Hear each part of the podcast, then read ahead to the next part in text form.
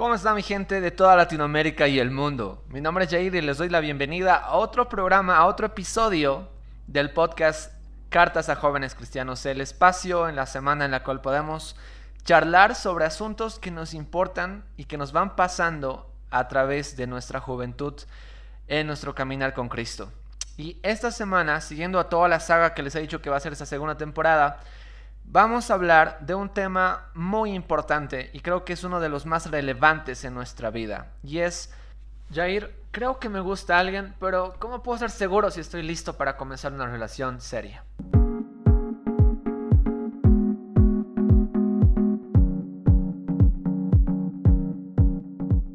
Comenzando con este, con este episodio, les digo, y bueno, les cuento que esta semana he tenido como que varias eh, cosas que hacer y no he podido hablar con ninguno de mis amigos para que me pueda ayudar en este episodio. Así que solamente vamos a ser ustedes y yo, ¿ok? y algo que me gusta hacer y me, me, gusta imaginarme es que estamos charlando, tomándonos un café, hablando sobre esto. Imagínense que ustedes vienen y me dicen, ¿sabes qué, Jair? Creo que me gusta alguien, creo que quiero salir con esta persona pero no sé si es que estoy listo. Ahora, antes vamos a hacer como que un, pequeño disclaimer, por así decirlo, vamos a dejar las cosas bien en claras sobre la mesa. No estoy hablando aquí de que, ah, no, sí me gusta como para fregar un cacho y todo eso. Estoy, vamos a tomar por supuesto de que ya estás en una etapa de tu vida en la cual de verdad quieres una relación seria. No estás buscando como fregar o estar de picaflor, eh, simplemente ha llegado una chica nueva a la iglesia y como que te gusta y estás fregando, no, sino que hay un deseo genuino en tu corazón de decir, oye, de verdad quisiera tener una relación seria, una relación que perdure, algo realmente eh, bueno y único, Jair. ¿Cómo puedo estar seguro de que voy a comenzar algo así? ¿Y qué parámetros tengo que tomar en cuenta? Porque sabes que lo difícil de eso es que la Biblia no habla como que y dice, en, no sé, lee tal, tal libro, tal parte, ahí te da como que los pasos para saber si estás listo, sino que la Biblia tiene como que un contexto distinto y su fin es diferente. El, Dios trata directamente con el corazón del hombre, pero podemos rescatar los principios que tiene ahí y al mismo tiempo algo que tenemos que hacer ahora es aprender también a utilizar las herramientas que tenemos con el avance también de la ciencia. Así que he leído y he tomado varias referencias bibliográficas para poder hablar de esto. Así que no vamos a hablar como que solamente de que sí, cuánto te gusta o cómo no te gusta, sino que a ver, ok, ¿quieres estar con alguien? Sí, Jair. ¿Quieres algo serio? Sí. Ok, entonces charlemos acerca de lo que es el amor y de lo que es el enamoramiento, cómo funciona nuestro cerebro, qué es lo, qué es lo que está sucediendo allí en nuestra cabeza y por qué es que nos estamos sintiendo así. Y después vamos a ir a hablar de, de, cómo estamos emocionalmente y maduramente para al último eh, tocar como que, ok, podemos dar una respuesta, entonces, ¿sería esto? Sí o no. Lo que yo quiero evitar en tu vida, querido y querida que me estás escuchando, es los dolores, por así decirlo, que nos provoca el equivocarnos en nuestras relaciones amorosas. Así que por favor toma muy en cuenta esto. No te quiero decir lo que tienes que hacer con tu vida, eso simplemente tú lo vas a arreglar con Dios directamente pero sí quisiera darte como que algunas bases para que entiendas lo que está pasando en tu corazón y las cosas que tienes que evitar hacer. Así que nada, comencemos. ¿Están listos? Espero que sí. Tomen nota o si no vuelvan a escucharlo si es que soy, voy muy rápido porque son varias cosas a, tratar. Ok, ¿cómo saber si estoy listo? Primeramente tenemos que entender cómo funciona nuestro cerebro. En el libro de eh, Revolución Sexual de Miguel Núñez, él se toma como que mucho tiempo en un capítulo para poder explicar las etapas del enamoramiento, ¿ok? Eh, él toma los estudios que hace Helen Fisher, una antropóloga y bióloga, acerca de lo que dice de que son tres etapas que nosotros pasamos cuando nuestro cerebro se enamora. Porque no solamente es un sentimiento, hay cosas químicas y reacciones químicas que están pasando ahí arriba cuando te gusta a alguien, de verdad te atrae. Ahora, escuchen esto, para un hombre eh, solamente nos toma como que 0.2 segundos el poder decidir si una mujer es una pareja como que sexualmente atractiva para nosotros. O sea que es al tiro que nos damos cuenta de que, oye, no, nos gusta esta chica así como que...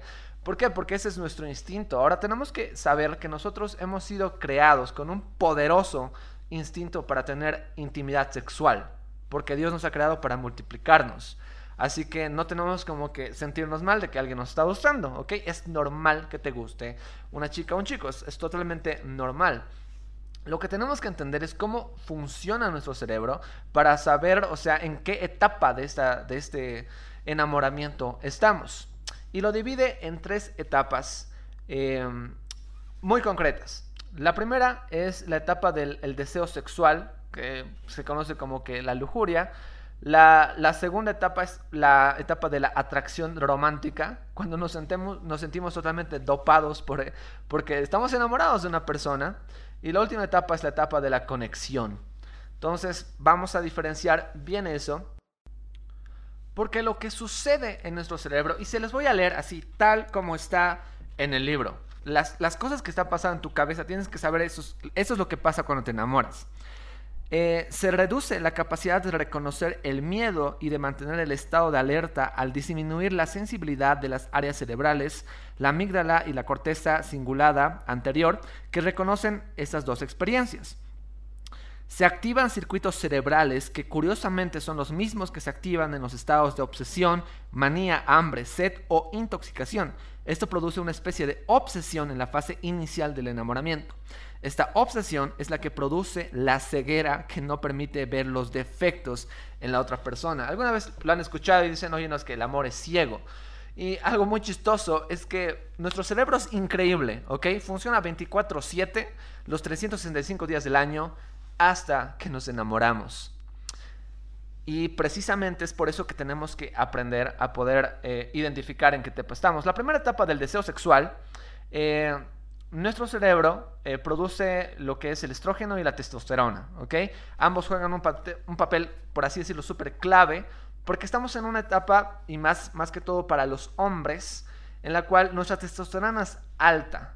Hay una razón por la que el hombre es el que conquista nosotros tenemos una testosterona tan alta, por así decirlo, cuando nos enamoramos, cuando nos gusta de verdad una persona, cuando nos atrae eh, físicamente, sexualmente, que queremos conquistarla.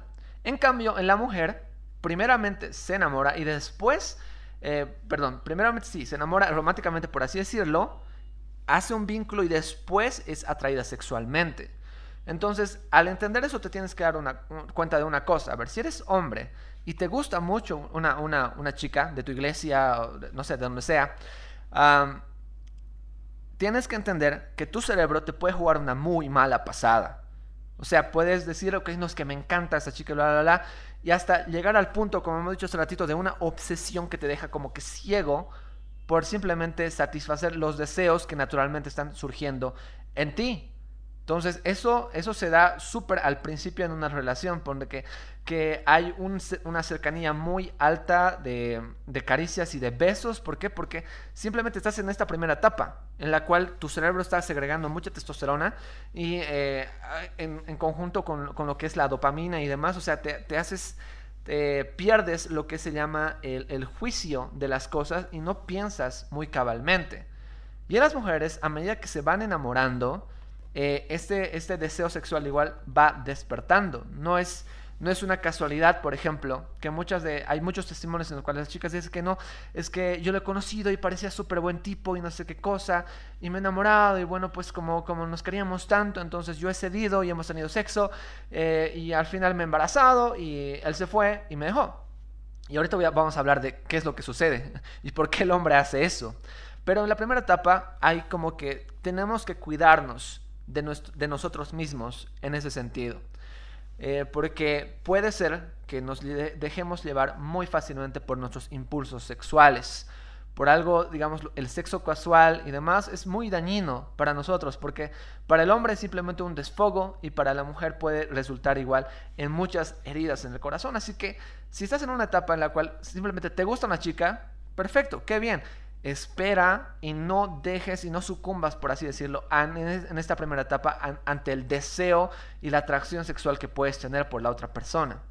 Ya pasando a la segunda etapa, es la, etapa de la atracción romántica. Nuestro cerebro, eh, existe una cierta sensación de éxtasis, energía y deseo intenso.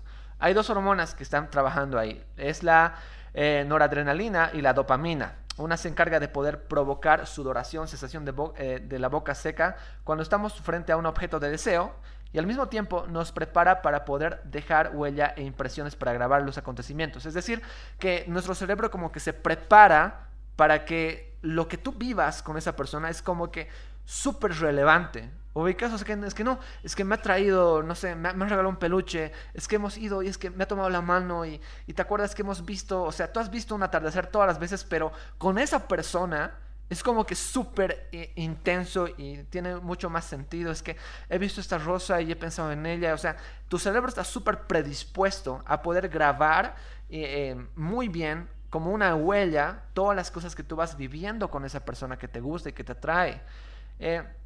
y la segunda, la segunda hormona es esta dopamina, que es la hormona del placer que se compara a cuando una persona consume cocaína, porque sus efectos son similares.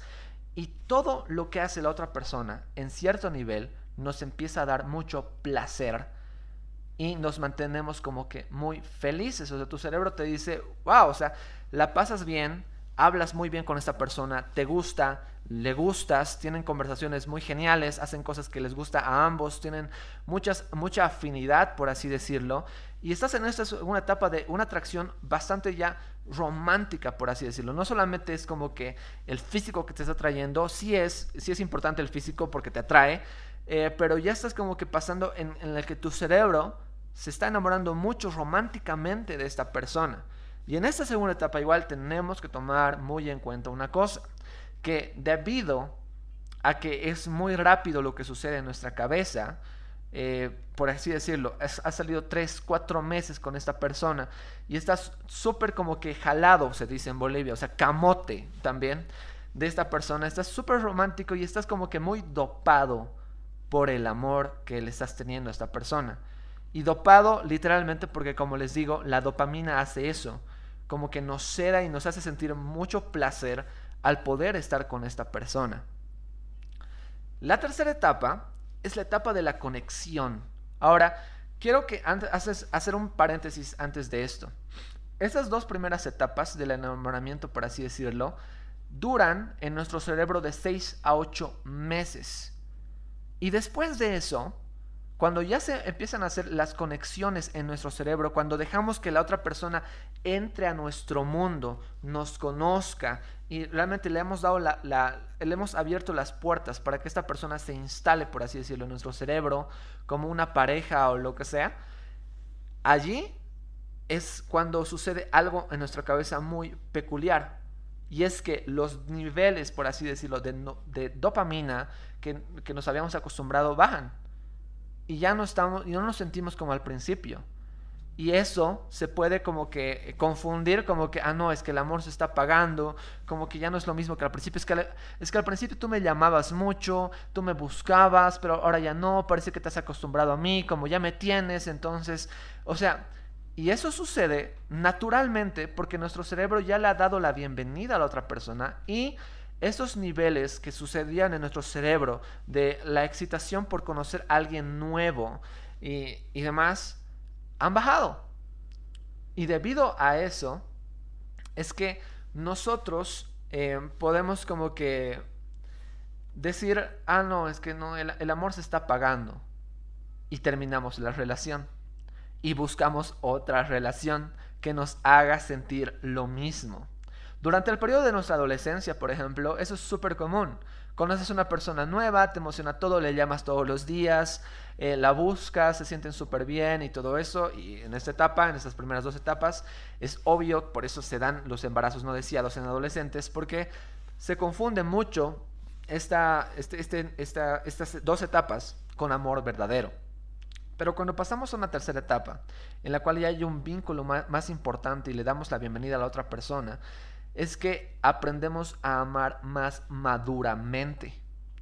Y como aprendemos a amar más maduramente, no estamos buscando solamente una satisfacción sexual, no estamos buscando solamente que nos que tocar el cuerpo de la otra persona, no, estamos como que ya dándole a, a nosotros mismos una idea de que esta persona no es cualquier persona que se va a ir, sino es una persona con la que tenemos una conexión más estable y plena.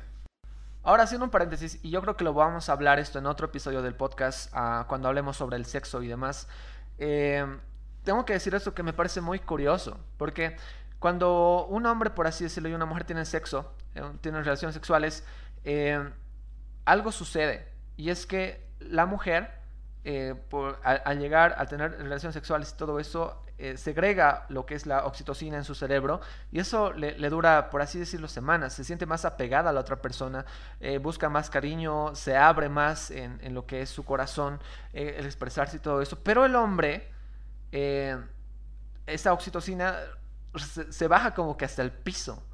Y, es que es lo que sucede cuando un hombre tiene relaciones sexuales con una mujer y como que se, siente un aburrimiento y se quiere alejar físicamente de esa persona inmediatamente.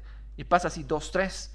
Y, eso es lo que sucede cuando, cuando por así decirlo, eh, el hombre se ha dejado llevar tanto por la primera etapa de su testosterona, ha cumplido su deseo, se ha, se ha satisfacido, por así decirlo, y inmediatamente como que ya se va alejando, es como que ya, ya está, pero no quiero estar cerca de ti físicamente.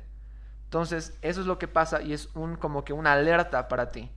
No permitas, por así decirlo, que esas dos primeras etapas te jueguen una mala pasada y no caigas en lo que es el tener un contacto físico tan temprano, por así decirlo. Ok, estas son las tres etapas que, dice Helen Fisher acerca de lo que es el enamoramiento en nuestro cerebro. Ahora te pregunto, ¿en qué etapa estás tú? ¿Te gusta una persona? Eh, ¿Estás hablando con esa persona? ¿Estás teniendo como que una amistad con esa persona? ¿Sí o no? ¿Estás dejando tal vez que, tu cerebro te, te, controle, por así decirlo, con lo dopado que está y no estás pensando racionalmente? Tienes que darle tiempo a las cosas. Y ese es uno de los puntos que tienes que tratar en esto. Estamos en una sociedad en la cual nos gusta todo rápido y ya, que la, que la página cargue rápido, que la computadora funcione súper rápido, o sea que no queremos y no estamos habituados a los tiempos de espera debido a nuestra cultura que nos rodea. Pero si tú quieres de verdad construir una relación de, eh, buena, con unas buenas bases, tienes que aprender a esperarte a ti mismo inclusive durante estas etapas del enamoramiento. Así que ten mucho cuidado en eso. Ahora vamos a hablar un poquito de cómo nosotros tenemos que entender eh, nuestros sentimientos también. En una parte hemos entendido cómo funciona nuestro cuerpo, nuestra cabeza, nuestro cerebro, ¿ya? Ahora tenemos que entender cómo es que funcionan nuestros sentimientos en, el, ámbito de la, madurez, por así decirlo, ¿ya? ¿Quieres una relación estable? Tienes que pensar si, eres maduro o no eres maduro para esto. Ahora, lo que sucede es que a partir de los 13, 14 años, comienza lo que se llama eh, la etapa de la adolescencia, ¿no ve? Ya. Durante esta etapa, nosotros vamos buscando lo que es la independencia y la identidad, según Gary Chapman, ¿ya? Ah, y durante esta etapa vamos conociendo nuestros cambios físicos, vamos razonando acerca del mundo, pensamos y vamos haciéndonos ideas acerca del sexo o el matrimonio y vamos cuestionando el futuro, de dónde iremos y lo que haremos con nuestras vidas. Estas, estas cosas son súper importantes de pensar. Y ahorita vamos a hablar de lo que sucede eh, y por qué les estoy hablando de esto, de, de lo que sucede en nuestra adolescencia porque hay un fenómeno que se llama la adolescencia extendida, que es súper común en nuestros días. Y eso se da de manera muy chistosa porque realmente, a ver, ponte, ponte tú tienes 25 años, ¿no ve? O sea, digamos, ¿no ve? Eh, y estás como que en la etapa de, pensar, de, que, tienes, que eres una pareja. Ok, pero al mismo tiempo no quieres madurar y ser adulto. Y este fenómeno es súper dañino. Así que te voy a hacer preguntas para que tú te des cuenta cuán maduro emocionalmente eres. En los cambios físicos, ¿cuánto aceptas tu cuerpo? ¿Te gusta tu cuerpo? ¿Estás totalmente eh, como que bien contigo mismo cuando te ves al espejo totalmente desnudo o desnuda? ¿Te gusta lo que estás viendo o no? Porque si no te gusta y conoces una persona que te empieza como que a halagar mucho y, te da muchos cumplidos acerca de tu cuerpo físicamente, tú vas a ir como que generando un apego emocional a esa persona porque va a ir aceptando cosas que ni siquiera tú, tú, tú mismo aceptas. Así que los cambios físicos que tú pasas, tienes que decir, ok, yo, no sé, eh, tengo una contextura así, eh, no sé, así son, así es mi cuerpo, esa es la forma que tiene, y punto. Y yo estoy de acuerdo y, acepto, o sea, hablando ya con Dios, acepto lo que tú me has dado como cuerpo. Y si tú no aceptas tu propio cuerpo, es muy probable que vayas a tener eh, problemas emocionales con tu pareja. ¿Por qué? Porque no vas a estar como que muy a gusto. E inclusive esto se da cuando las personas no aceptan tanto su cuerpo, que piensan como que y se van desvariando en lo que es su identidad y ya no sé, no saben si le gustan los hombres, las mujeres, los perros, los gatos y hay una crisis y al final está muy de moda ya el poder ser queer, queer, sí, queer, y decir, ok, no me identifico ni como hombre ni como mujer, o sea, soy, soy queer y punto, ya soy pansexual o lo que sea y en ese punto por eso te quiero decir, ¿estás de acuerdo con, lo que, con quién eres, cómo has nacido y cómo es tu cuerpo? ¿Sí o no? Segundo punto, el razonamiento. ¿Qué tanto tú estás dispuesto a poder seguir aprendiendo acerca de lo que es el amor y acerca de lo que es tú mismo y lo que es otra persona? Estamos en una etapa de nuestras, en una etapa de la cultura, por así decirlo, en la cual somos tan egocéntricos, gente, tan egocéntricos que lo único que importa es nuestra propia felicidad. Somos súper egoístas en eso. No eres feliz, deja la relación.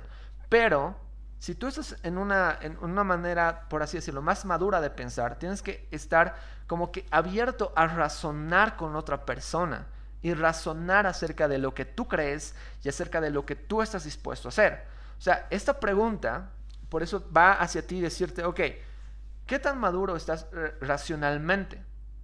Le das a Dios, por así decirlo, la chance de poder inmiscuirse en tu vida intelectual o no.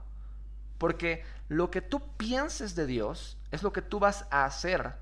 Y por lo tanto, eh, si tú no estás como que abierto en, tu razonamiento, tus relaciones amorosas van a ser como que eh, unilaterales. Es lo que yo pienso y lo que yo creo y yo tengo la razón. Pero todas las personas que alguna vez hemos estado en una relación sabemos que eso no funciona así la otra persona va a ser todo un mundo y tú tienes que estar como que en una posición de siempre dialogar al respecto. Así que si en ese ámbito tú todavía no, eres maduro de poder aceptar una opinión diferente a la tuya, entonces ponte a pensar, o sea, tengo que madurar esta área de mi vida también. ¿Qué pensamos acerca del sexo o el matrimonio? Ahora, como cristianos, nosotros sabemos que el matrimonio eh, que el sexo se da eh, dentro del matrimonio. ¿Sí? Lo vamos a hablar otro día.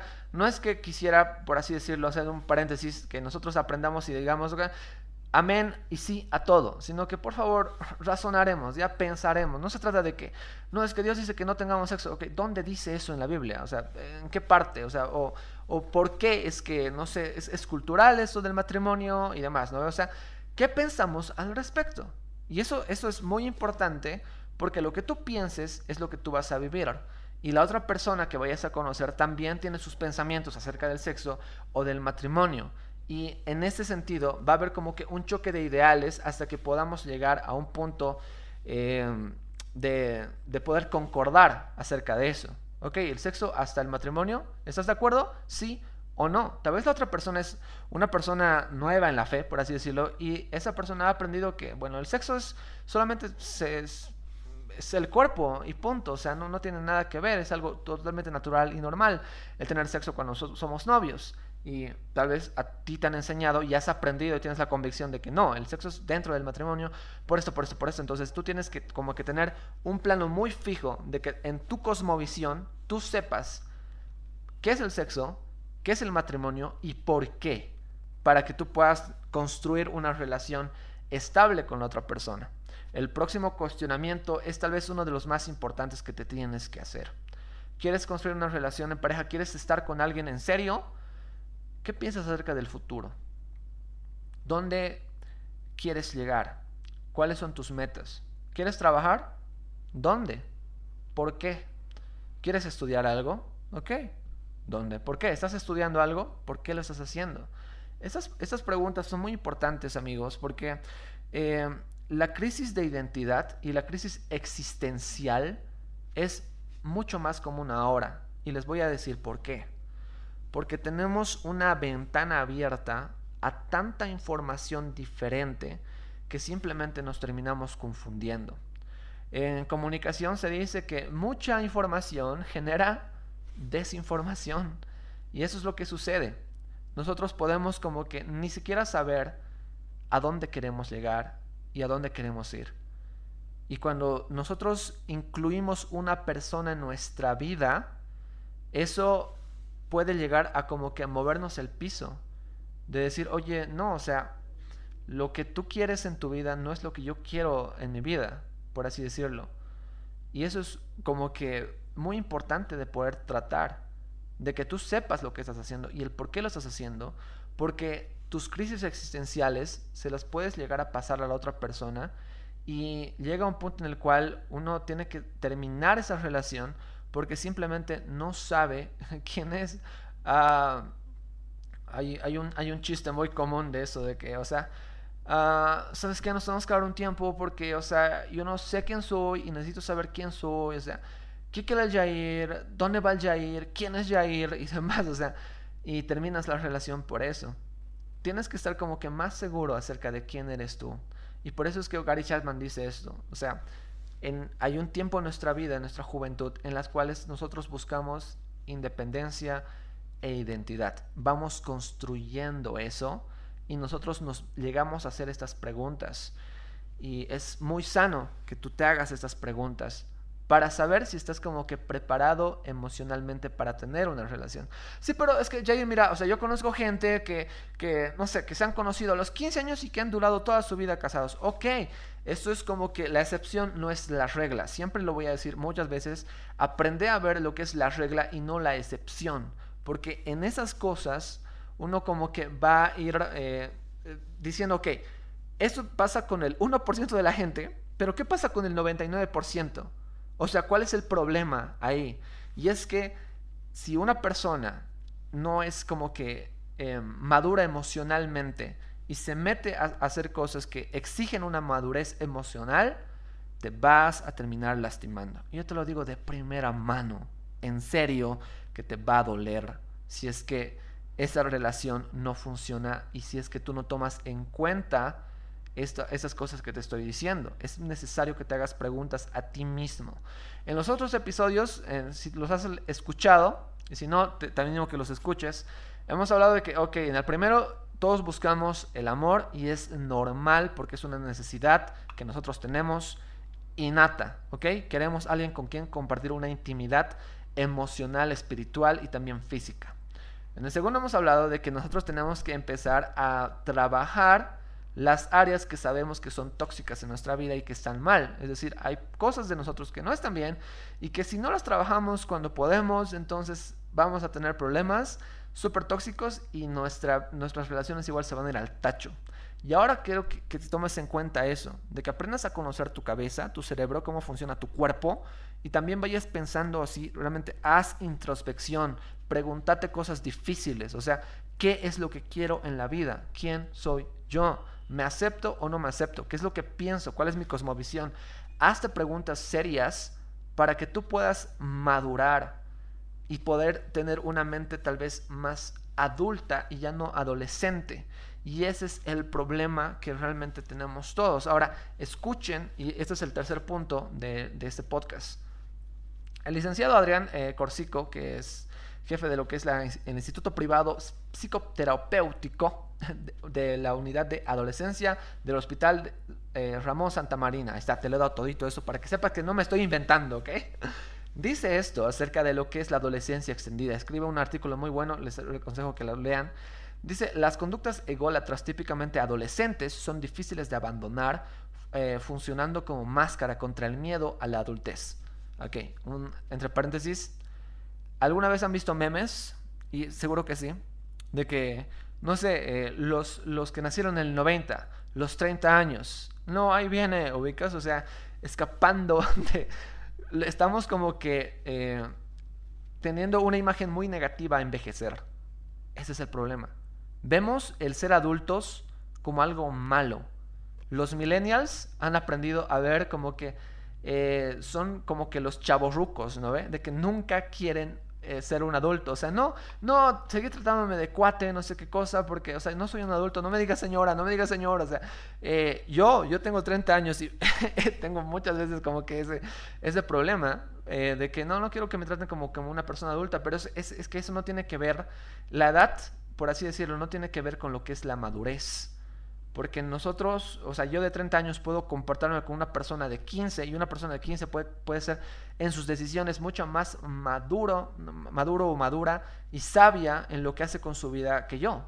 Entonces, lo que sucede es que nos encasillamos en la etapa de la adolescencia y la extendemos por años. O sea, tal vez tú tienes 23, 24, 25, no sé cuántos años tendrás, pero puede ser que todavía le tengas miedo a, a las responsabilidades de un adulto. O sea, ¿cuáles son las responsabilidades de un adulto, Jair? O sea, trabajar, el, poder eh, armar eh, un, legado, construir, eh, construir lo que es lo que tú vas a dejar a las futuras generaciones, el poder tener una familia y una pareja estable, requiere que tú tengas una mente de adulto y no una mente de un niño ni un adolescente. Ahora, continuando con lo que dice el, eh, licenciado Durán Corsico, dice, ah, la juventud comenzó a ser un valor de mercado apreciada, admirada y eh, envidiada por el mundo adulto, que intenta simetrizarse con los valores puramente estéticos de esa etapa de la vida. La adolescencia extendida así se convierte en un estadio deseable de, desde lo socioeconómico, despreciando al sujeto y su capacidad de individuarse. Entonces, ¿qué es lo que sucede? Que desde lo que es la cultura que nosotros estamos manejando, a la que estamos expuestos en Instagram, en, Facebook, en las redes sociales, en TikTok, vemos el ser joven como que lo que sí queremos siempre tener. No queremos envejecer, no queremos arrugas, no queremos eh, responsabilidades y por ende no estamos preparados para responsabilidades que exigen una madurez de adulto. Y el mercado nos va tratando aún más así. O sea, como, como, nos estamos volviendo más ególatras y estamos como que idolatrando nuestra adolescencia y no queremos que nunca se acabe, entonces el mercado se aprovecha de eso. Y bueno, pues nos da cosas que hacen que nosotros no maduremos y nos estanquemos en nuestra manera de pensar. No debería sorprendernos que Disney está súper de moda hacer los remakes de, las películas antiguas. Las series de nuestra niñez y de nuestra adolescencia están volviendo, como iCarly, por ejemplo. No, no, no es, no es una coincidencia. Saben que nosotros estamos estancándonos en la adolescencia y por eso están haciendo eso para vendernos ah, sus productos.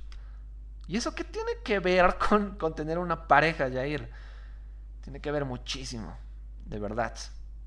Debido a que estamos en la cultura de la adolescencia extendida, tenemos miedo a crecer y, tratamos la adultez como algo malo y nocivo en nuestra vida, entonces nuestras relaciones también van a ser muy adolescentes y se van a estancar en la primera y segunda etapa del enamoramiento por mucho tiempo. O sea, y vas a tener relaciones muy cortas, intensas, pero no van a ser relaciones que tengan una base sólida para poder construir. En el libro de Cuando dos pecadores dicen acepto de Dave, Dave Harvey, él hace una pregunta al principio del libro muy, muy, muy interesante. ¿Por qué estás seguro que esa persona es la indicada? Y al, y al pensar en eso y en las miles de respuestas que podemos tener, sí o sí nos va a llevar a como que a cuestionarnos qué estamos haciendo. El matrimonio, para la cultura general de Hollywood y de las series y todo eso, es como que súper cualquier cosa. O sea, hay personas, hay celebridades que se casan esa semana y la siguiente están divorciando. Y eso se da porque subestimamos mucho lo, la importante decisión que es esta. Y con eso quiero terminar este podcast. Es genial poder conocer a una persona con la cual tienes afinidad, que te gusta o con quien realmente quisieras conocerla de verdad y tener eh, una relación en pareja. Es buenísimo. Pero toma en cuenta el consejo que nos dice en Cantares 8.4. Que no hagas despertar ni velar el amor hasta que Él quiera. Y eso requiere mucha paciencia. Eso requiere que no pienses como un adolescente que te dejes llevar por los impulsos y que lo vuelvas una relación netamente pasional, sino que le des tiempo tanto a ti como a la otra persona para que vayan madurando los sentimientos.